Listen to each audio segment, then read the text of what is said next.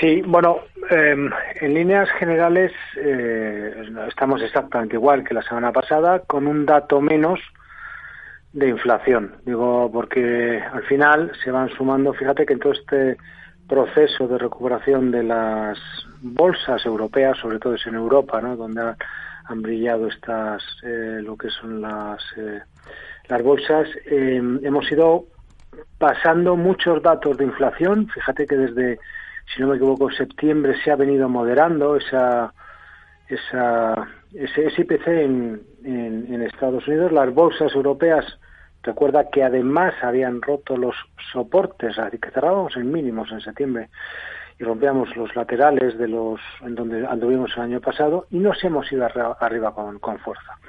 Eh, lo que hoy estamos, pues no sé, decirte un poco mejor no, porque estamos igual de alcistas, o sea, seguimos alcistas.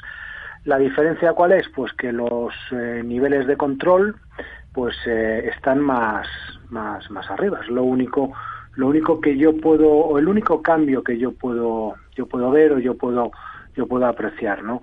Eh, porque por arriba los objetivos siguen estando en, en, máximos del año eh, del año pasado, del, del 2022, y, y ahí ya veremos. Y digo ya veremos porque el SX7 y el SX7R, bueno, pues están están llegando a esa zona. En el caso del SX7 lo estamos bordeando, esa zona son 117, hemos, hemos cerrado en 114. En el caso del SX7R ya lo ha sobrepasado. Bueno, lo ha sobrepasado, con lo cual, pues en nuestro cuaderno de bitácora tenemos que anotar y decir aquí hay una divergencia. Eh, una divergencia simplemente es, bueno, pues eh, eh, comprobar cómo el, el, el, mercado, es decir, llegamos a zonas de giro potencial, no porque sean esto zonas de resistencia que acaban superándose la mayoría de las veces, sino porque hay mercados que es donde el mercado empieza a desordenarse, por decirlo de una manera. Eh, los bancos, insisto, perdón, las bolsas europeas siguen apuntando, apuntando al alza. Yo creo que el, el problema lo tienen los que han estado, lo contamos la semana pasada, los que han estado obviando las bolsas europeas, sobre todo los inversores minoristas que dejaron de mirar las bolsas europeas por lo que estaba pasando en Estados Unidos y curiosamente no desde el punto de vista gráfico, sino desde el punto de vista macro. Es decir, muchas veces nos eh, enredamos dándole vueltas a esos procesos de eh, subidas de tipos de interés en, en, Estados Unidos, porque al final em, Wall Street siempre lidera. Nosotros vamos detrás, ¿no? ¿Y ¿Cuántas veces hemos vivido a lo largo de los últimos años, ¿no? Con una bolsa americana que lo ha hecho extraordinariamente bien y nos decía, no, no, ahora le toca a la europea. Nunca, yo no, yo no, vamos, siempre va Estados Unidos por delante, ¿no? Y, y aquí un poco lo que hemos vivido es eso, es decir, una bolsa europea que se ha movido de forma autónoma, unas bolsas americanas que lo han estado haciendo mucho peor, con una macro y con muchos frentes abiertos que nos estaban, que de hecho nos están advirtiendo ahora, hay una discrepancia enorme y advirtiendo de una eh, recesión en, en, Estados Unidos. ¿no? Entonces, poquito a poco hemos llegado, eh, hemos obviado esa, em, ese, ese alza en las bolsas europeas y ahora nos encontramos con que, eh, bueno, que las bolsas americanas están atacando zonas clave eh, por la parte de arriba, hasta el punto de que si se confirma la vuelta en convergencia, es decir, los índices estadounidenses todos y todos superan esas zonas, pues un poco lo que eh, el, problema lo van a tener. Yo no creo que los que hemos creído en el alza de las bolsas europeas no lo vamos a tener, yo por lo menos no, eh, los que no se lo han creído, claro, es, y que se entienda lo que decir, lo digo desde el máximo respeto, te has comido, empachado de eh, mm, cuestiones eh, psicológicas, porque además no son propias del inversor minorista, es decir, estás escuchando permanentemente lo mal que, que, que las noticias tan complicadas, insisto, desde el punto de vista macro y sobre todo ese, ese, proceso de normalización monetaria en Estados Unidos, que al final dices, obvio, lo que pasa en Europa, me pierdo un alza, que es importantísima la que estamos viviendo, y de repente nos encontramos con Estados Unidos, oye, que es que va a saltar eh, zona de altos. ¿Qué hago entonces? ¿Me lo creo o no me lo creo? Y a partir de aquí es, claro, decía mi buen amigo Carlos Doblado la semana pasada, dice, hombre, es que hasta falta el Dow Jones de, industriales, y es verdad que el Dow Jones de industriales eh, no ha superado aún esa zona de resistencia y por eso están eh, en una situación divergente allí, ¿no? Y claro, es que, y es verdad, hasta que lo tengamos todo ordenado, igual llegamos tarde. Pero yo, esa no creo que sea la pregunta. Yo no llego tarde, llegarán tarde aquellos que han obviado lo que ha pasado en Europa.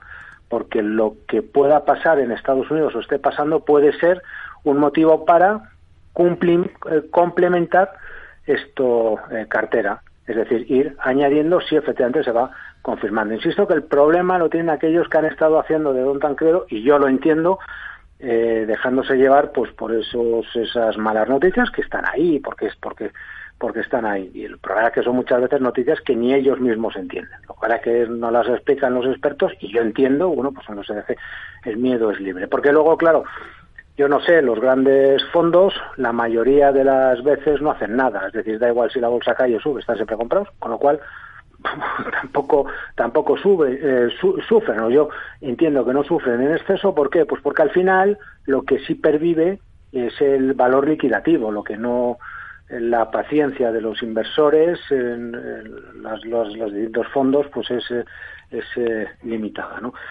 Así que, eh, bueno, pues eh, bien en la, en la parte europea y en Estados Unidos, pues eh, bordeando esa zona de esa zona de altos. ¿Qué es lo que necesitamos? Aquí la, aquí la cuestión es entonces qué podemos qué podemos hacer. Bueno, pues eh, hay un detalle. Toda la tecnología en su conjunto ha superado altos eh, de 2000, eh, perdón, de diciembre de 2022. En principio tiene la vuelta. ¿eh? Esa vuelta está confirmada en la tecnología. Porque en Nasdaq 100, Nasdaq Composite, índice de semiconductores de Filadelfia, todos han superado esta, esta zona con, eh, con éxito. Bueno, lo que puedo hacer es trabajar con la vela que rompe. La vela que rompe es la de hace dos semanas. Y lo que nos dice es que en el caso del SOX se referencia a 2.850, en el caso de el Nasdaq Composite zona 11.380 eh, y en el caso del Nasdaq 100, eh, a ver si soy, este es el momentito, a ver si soy capaz de capaz de verlo, eh, pues, y te digo ahora mismo, referencia 11.000 900. Quiere decir con esto que mientras estas zonas se mantengan, las posibilidades evidentemente son al alza. Si se produjera la convergencia, evidentemente, ¿esa dónde la tendríamos? Bueno, con la superación por parte de del Dow de la zona de los eh, 30 y 34.800 eh, puntos, una cosa, una cosa así. Hasta el riesgo es verdad, hasta ese momento es verdad que el riesgo es de es de es de vuelta, porque lo que tengo es una vuelta a resistencias y lo que está en el mercado luchando es por superarla. ¿Qué es lo que sucede? Que todo lo que está pasando, hombre, es mucho más positivo que negativo de lo que podíamos esperar. Yo no quiero estar dándole vueltas acerca de si eh, ahora el nivel de llegada de los tipos de interés ya no es el 5, sino el 5,25. Bueno, es que vamos a entrar en Estados Unidos en una recesión. Bueno, pues puede ser si no digo que no sea así. yo no tengo un modelo econométrico yo al menos, ¿eh? que es como se calculan estas cosas para poder verlo. Porque luego muchas veces cuando hablamos de recesión lo que se hace es ver lo que ha hecho en el pasado, lo que ha pasado en el pasado cuando los tipos de interés pues los están en, esto, en este nivel, los tipos largos están más bajos, lo, eh, perdón, esto eh, eh, más, más altos. Bueno, quiero decir con esto que al final, ¿qué hacemos? Analizamos en base al pasado lo que puede pasar en el futuro. Estamos haciendo una especie de análisis chartista. Entonces, por eso digo que, bueno, que cada uno, cada uno sabrá lo que, lo que hace. Yo las, las sensaciones que tengo, evidentemente, son eh, mucho más positivas que negativas. El, el mercado, un techo de mercado no nos lo van a, no nos lo van a cantar eh, y además a, capela, ¿no? Todos los analistas que venimos por aquí mm. y tener muy claro qué va a pasar. No, esto no va a ser así, nunca es así y, eh, y poco más. Ah, y el IBEX 35. El IBEX 35 en altos de 2021. Está en zonas de resistencias, está en esa zona los 9.300, 620 puntos. Es muy importante superar esa zona, hacerlo al cierre de vela semanal. Y vamos a ver si es capaz de hacerlo al cierre de vela mensual. Quedan 15 días para cerrar el, mes. El IBEX eh, con los dividendos ajustados eh, está cotizando por encima eh, no hace, al, insisto, al IBEX, eh, al top, ¿cómo se llama? El IBEX Dividend este más, más, más alcista. O sea, está, estamos en zonas de resistencia. Lo que necesitamos es que lo, lo hagan eh, ambos. Y referente, si me permite solo un minuto a, lo que comentaba mi buen amigo Carlos, el otro día, eh, además está en plan filosófico, yo soy Gerardo, él es Carlos Tides Doblados. Mi, mi buen amigo, vaya por delante, quede bien claro se lo ha dicho él en alguna ocasión, para mí es el mejor analista que hay en España, de largo, analista técnico. Eh, eso no significa que de vez en cuando, eso no implica que, oye, que de vez en cuando diga cosas, cosas raras, ¿no? Eh, yo estoy de, yo trabajo con ambos gráficos, el gráfico ajustado por dividendos y sin ajustar.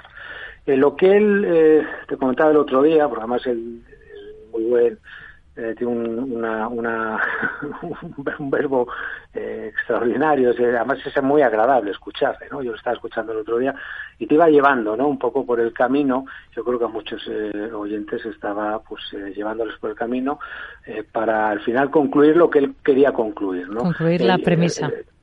sí, exactamente, al final, mira, eh, yo estoy de acuerdo, estamos todos de acuerdo. El análisis técnico pues, eh, sirve para explicar el comportamiento de los mercados y lo hacemos con los precios. Y, depende de qué precios analicemos. Este es un poco el tema y este es el debate. Pero él no, insisto, no ha respondido a mi, a mi pregunta. Y reitero una vez más, eh, porque los precios que analizamos es, eh, o, yo, yo, lo que le vuelvo a preguntar públicamente es, ¿por qué cuando una compañía reduce capital no eh, pedimos que se ajusten los gráficos. Porque cuando una compañía destina capital a, cambiar su modelo de producción, a, comprar, a comprarse una fábrica, a cambiar todo el departamento de marketing, no pedimos que nos ajusten los precios en bolsa, los que cotizan. ¿Por qué una compañía que eh, decide utilizar su, eh, su caja para comprar, no lo sé, yo que sé, otra, empresa, no pedimos que se ajuste en bolsa. Eh, ¿Por qué si yo pago un dividendo en vez de hacer todo eso, que eso eh, quizás tiene más sentido a nivel empresarial para la, para la, la, compañía, en vez de hacer eso, oye, decido retribuir y devolver a los accionistas, ¿por qué lo tengo que ajustar? Esa es la, pregunta y, no me la responde y no me la va a responder. Bueno, habló de ello. Eh, ah, tenía que ver con, con, oferta y demanda, nos decía. Bueno. Sí, no, no, no, claro, porque lo que dice es que al final, que él estudia eh, lo que cuando abre la bolsa dice, eh, esas cotizaciones, el mercado secundario abre y tengo pues el BIT y el ASC, claro, y cuando abre con y pago el dividendo abro con el hueco, mira, BIT y ASC, lo mismo. No tiene nada que ver efectivamente con un, con un split. Esto no tiene nada que ver, porque ahí no cambia nada. O sea, a mí me da igual tener esto eh, ocho, ocho títulos, eh, ¿cómo se llama?, de una, de una compañía a uno que 16 a 0,5. Me da exactamente igual. Ahí sí, si no tengo una distorsión pero eh, otra cosa es eh, eh, el impacto que tiene el, pago de un, de un, dividendo. Es que hay compañías que no lo pagan. Hay compañías que, insisto, prefieren reducir deuda. E insisto, vaya por delante que yo utilizo ambos, ambos tipos de gráficos. ¿no? yo entiendo que si yo mi benchmark es, yo estoy comprando compañías que tengan un dividendo, hombre, compárate con algo que pague dividendos, que lo ajuste porque si no estás haciendo trampas. O sea, eso sí lo puedo entender. Pero por lo demás, a la hora de analizar, es eh, lo de menos. A mí lo que me importa es, porque además cuando se abre, se, pagan, se paga el dividendo, se abre un gap, ese gap es referencia.